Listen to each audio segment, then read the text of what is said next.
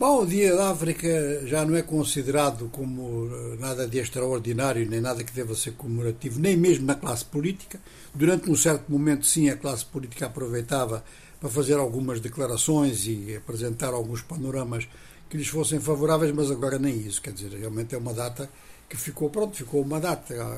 Algumas pessoas fazem-lhe referência, alguns grupos da oposição aproveitam para fazer críticas à forma como o continente tem sido gerido, desde a fundação da Organização de Unidade Africana, que depois, mais tarde, se transformaria na atual União Africana. Eh, e é claro que a má gestão do continente é consequência da má gestão da larga maioria dos Estados-membros, tanto da OA quanto em seguida da UA.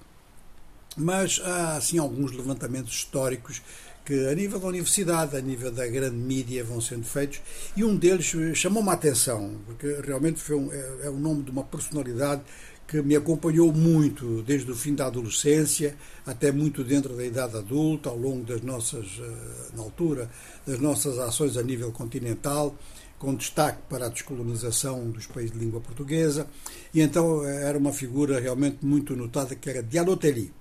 foi o primeiro secretário-geral da Organização de Unidade Africana, guineense, eh, fez o ensino secundário em Dakar, na famosa escola William Ponty, depois formou-se em Paris, voltou para Dakar eh, com funções ainda dentro do regime colonial, mas já na transição para a independência, funções importantes, e quando a Guiné votou contra o projeto francês de transição e quis independência imediata, e conseguiu independência imediata, Diallo Telly regressou ao seu país,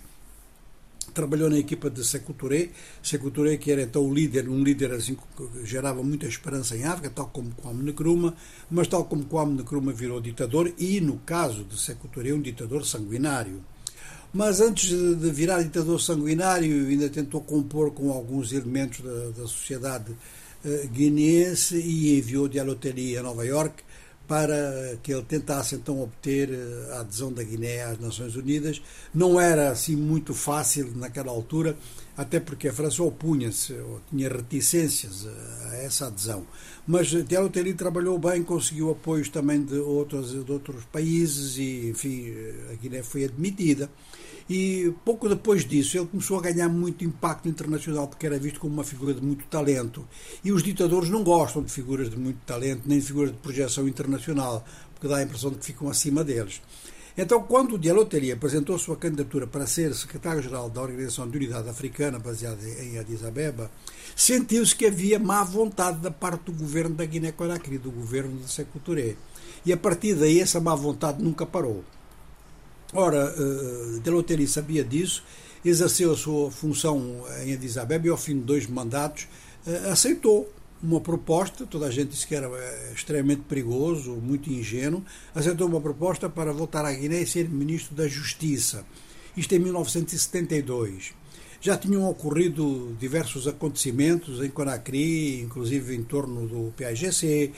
assassinato de Amílcar Cabral, já havia, um, já havia todo um clima em torno disso, eh, quando Diallo Telly era ministro da, da Justiça em Conakry e com muita hostilidade da parte do chefe de Estado, que falava então numa do chefe de Estado, que era Sekou Touré, que falava na existência de um complô da etnia Peul contra ele. É, bom, nessa altura a África Ocidental estava toda muito agitada e o Ministro da Justiça, naturalmente, que era uma figura muito visada. Ora, uh, Sekou Touré começou a desencadear contra ele uma vaga de suspeitas que concluíram com a prisão dele em 1976. E depois começámos então, a partir daí, a ter testemunhos da forma como ele foi preso. Foi, como ele foi preso, como ele foi tratado durante o período de prisão ele foi tratado até com a chamada dieta negra, ou seja, foi muito torturado, foi obrigado a dizer que estava envolvido na conspiração Pearl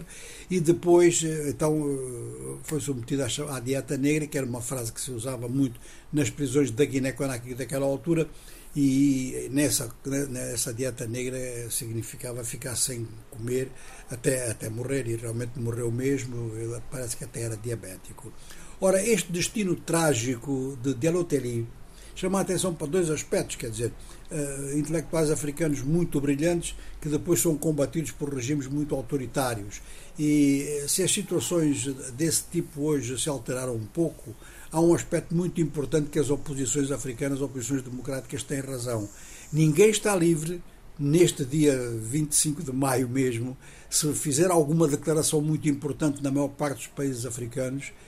para acabar mal.